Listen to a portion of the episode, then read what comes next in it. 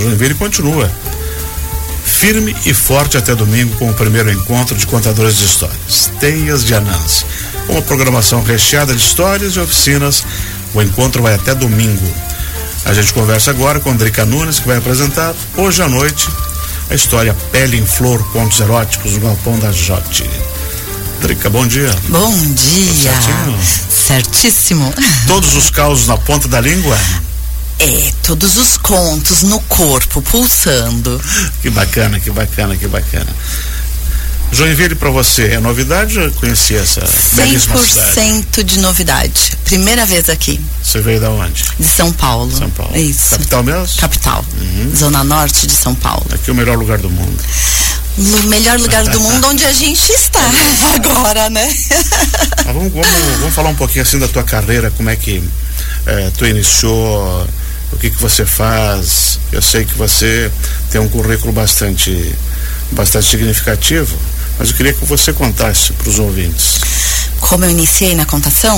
Exatamente. Foi muito por acaso. Um dia eu trabalhava numa editora e eu vi o termo contação de histórias. E os vendedores dessa editora estavam procurando contadores de histórias para uma feira, né? De livros. E, e aí eu pensei, como assim, né? Será que é para fazer exatamente o que as minhas avós faziam comigo? E aí eu fui procurar e o Deus Google me contou um monte de coisa, que existia um monte de gente que fazia isso e muitos cursos, mas naquela época em São Paulo nenhum. E aí em 2010 eu passei num processo seletivo do, do, primeiro curso que teve assim em São Paulo, com uma carga horária longa, que na época era 60 horas. Hoje eu dou formação de 90 horas, né? Mas na época eram 60 horas. E aí consegui fazer esse curso quando eu, na minha apresentação, eu já saí com convites de trabalho. E eu falei assim, como assim? Mas eu não sou contadora de histórias, né? Eu preciso, eu contei uma história conscientemente e, e de maneira artística. E aí comecei a estudar. Na mesma época já entrei numa pós-graduação e aí comecei a fazer trabalhos voluntários e comecei a trabalhar em na efervescência das, das livrarias na época, porque eram muitas livrarias contando muitas histórias precisava ter recursos e repertório. Uh, no mesmo ano, eu fui convidada, na pós-graduação, fui convidada a trabalhar numa comunidade bem carente em São Paulo. É a segunda maior comunidade de São Paulo. E é bem longe da minha casa, assim, coisa de umas duas horas de viagem. É, quando estava tudo certo. E eu falei, bom, mas eu não sou professora, né? Que, que eu vou fazer numa sala de leitura com crianças? E eram 680 crianças por semana. então eu tive que aprender a contar muita história e, e a ter muitas essas trocas com as crianças, né? Então, na mesma época eu também comecei a contar histórias em hospitais. Uh, e tudo isso motivada é, por um afeto. Eu tinha uma sobrinha que era muito pequena, ela tinha uns quatro anos, e eu queria que ela crescesse com, a, com as histórias, da mesma uhum. forma que eu cresci com as minhas avós, com a minha mãe. E em 2011, minha irmã, já em 2011, eu ganhei um sobrinho que durante a gestação a gente ficou sabendo que era uma criança especial, que podia não vir ao mundo. E eu senti muita necessidade de contar as histórias para aquela barriga, para aquele ser que eu não sabia nem se eu ia conhecer as histórias como remédio, né? As histórias curativas. E, e, tudo isso foi me impulsionando, porque quando em 2011 ele nasceu em janeiro, durante meses ele ficou numa UTI neonatal, que eu não pude conhecer. E quando ele foi para a UTI pediátrica, nós uhum. moramos nessa UTI pediátrica por longos meses, nos revezando, né? Eu, minha família eu contava histórias. Então eu levava nos meus plantões durante a noite, eu, eu passava contando histórias para ele, cantando, para que ele se sentisse amado. E hoje o Rafael está aí com 12 anos. É, ouvindo histórias, ele é um bebezão, ele vive em home care, né? Uhum. Mas foi graças a ele e a minha sobrinha que eu entrei nesse lugar. E esse lugar me acolheu e eu mudei minha vida. Então, assim, eu era CLT, trabalhava certinho, assim, né? No, no, nos conformes, né? É, exatamente, plano de carreira. E eu larguei tudo para ir trabalhar do outro lado de São Paulo, numa comunidade carente. para fazer o que eu nunca tinha feito. E desde então eu venho me dedicando a aprender, porque é uma arte uhum. ancestral. Então eu tô só engatinhando, né? Uhum. Drica, e aí trabalhar com crianças, quando é que veio o adulto para você? Vem no medo, menino. ah, acho Porque que você trabalhar com adulto e quantos e contação de histórias eh, para adultos, você tem que se despir completamente, né? Eu acho que eu me dispo mais com as crianças. Porque. Será? É, é uma. São mais tro...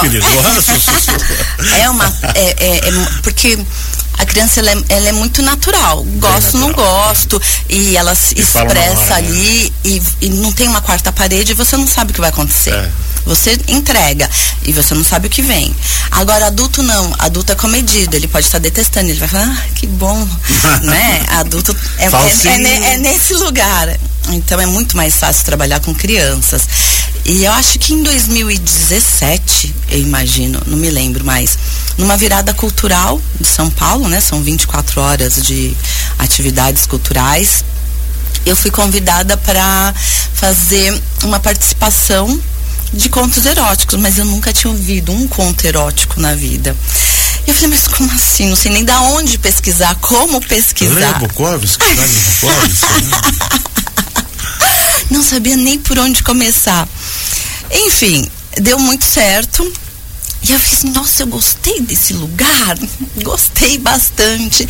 E aí, desde então, eu comecei a pesquisar um pouco mais, a buscar a ouvir, porque aqui, de maneira geral, aqui eu digo em São Paulo, né? uhum. né? Não em Joinville, porque eu não conheço, mas a gente não tem muito hábito.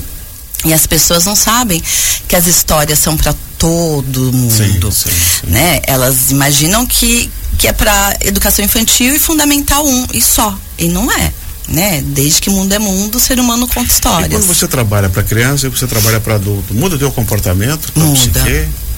Muda, muda bastante. É uma outra? é com as crianças eu acho que eu tô mais na brincadeira, na ludicidade, é, tem mais a coisa do corpo, tem mais essa coisa do jogo. Com os adultos, eu acho que eu preciso rebuscar mais as metáforas, sabe? É, para eu conseguir essa permissão porque quando você fala principalmente em contos para adultos já é um choque. Mas contos eróticos, as pessoas dizem assim, nossa, mas será que ela vai tirar roupa? O que, que, vai acontecer?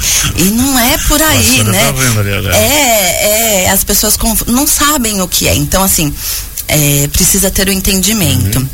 Em São Paulo eu consegui um espaço onde quase que mensalmente eu faço uma apresentação para a formação de público uhum. e que é muito difícil essa formação de público. E uma das das pessoas que, que, que, esteve na plateia, né, uma mulher, ela disse assim: Olha, eu estou ensaiando desde março para vir. E eu só vim agora, porque eu convidava as pessoas, convidava, convidava, e as pessoas não vinham, porque tem medo. E aí eu resolvi vir sozinha. Agora eu vi que é muito bom, claro. que não é nada daquilo que eu tinha imaginado. Então, é, é, é bacana, mas precisa dessa permissão, né? Uhum. Agora conta pra gente hoje à noite, no que, que o Joinvilense vai, vai ver de Drica Nunes em palco. Não vai me ver nua. Fiquem hum. tranquilos com isso. Glória a Deus. Glória a Deus, aleluia. Olha, eu pensei no repertório que foi escrito por mim a partir de escutas. Pois é, os textos são seus? Eles não são originais ah. meus, mas eles já se transformaram tanto que, que tão, são tão meus e contam tão de mim que eu já consigo dizer que são autorais. Uhum. São contos que eu, que eu ouvi em algum lugar, né? Que não foi no Brasil. mas que foi fora e que eu me, que me encantei e aí eu transformei para a minha vida. Então são, são contos autoficcionais. Super bacana. Sônia Biscaia. Oi. De manhã como é que foi na Tufidip?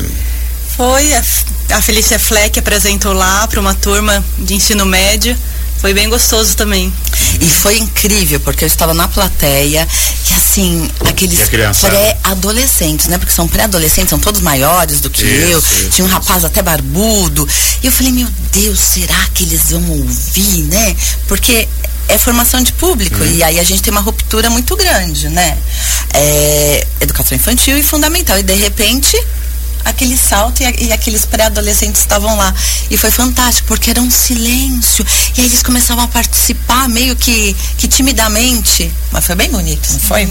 Porque a gente fica muito nisso, né? De, ah, como ela falou, em séries iniciais apenas. Uhum. E a gente queria levar para todas as idades. A gente tem essa ideia, não sei porquê, de que adolescente não gosta de história, que adulto não gosta de história. Gosta, né? Claro que quando eu estava em sala de aula, eu era professora de literatura, eu contava história para o terceirão todo dia, assim, quase. E eles super dentro. Então a gente tem que tirar e rompendo isso de que história é para uma faixa etária e só função pedagógica. A história tem o seu lugar muito além disso. E hoje à noite lá na Jote, só chegar um pouquinho antes? A partir de uma hora antes, a gente uhum. começa a distribuir os ingressos. A gente pede que quem possa contribuir com um quilo de alimento ou com um livro, que depois vão ser revertidos para instituições. E vai ter música da Prica Lourenço aí não? Dessa vez não. não. Ah, eu ia adorar. É bem talentosa. Dessa vez o trabalho é no backstage. Então tá bom, garotos. Muito obrigado por ter vindo. Eu que agradeço. Seja bem recebido em Joinville. Estou sendo. E que Joinville que as pessoas muito... apareçam, né, gente? Não ah, precisa ter medo e nem vergonha. Não, Quero não. todo mundo sem vergonha hoje. Que bom. Muito obrigada. Muito obrigado, Adrica Nunes, obrigado a, Sônia Biscaia e também a Prica Lourenço. Só um recadinho, sigam a gente, arroba Teias de Anansi no Instagram. Ah, isso Importante, é verdade, Programa, programação completa. Arroba Teias de Anansi.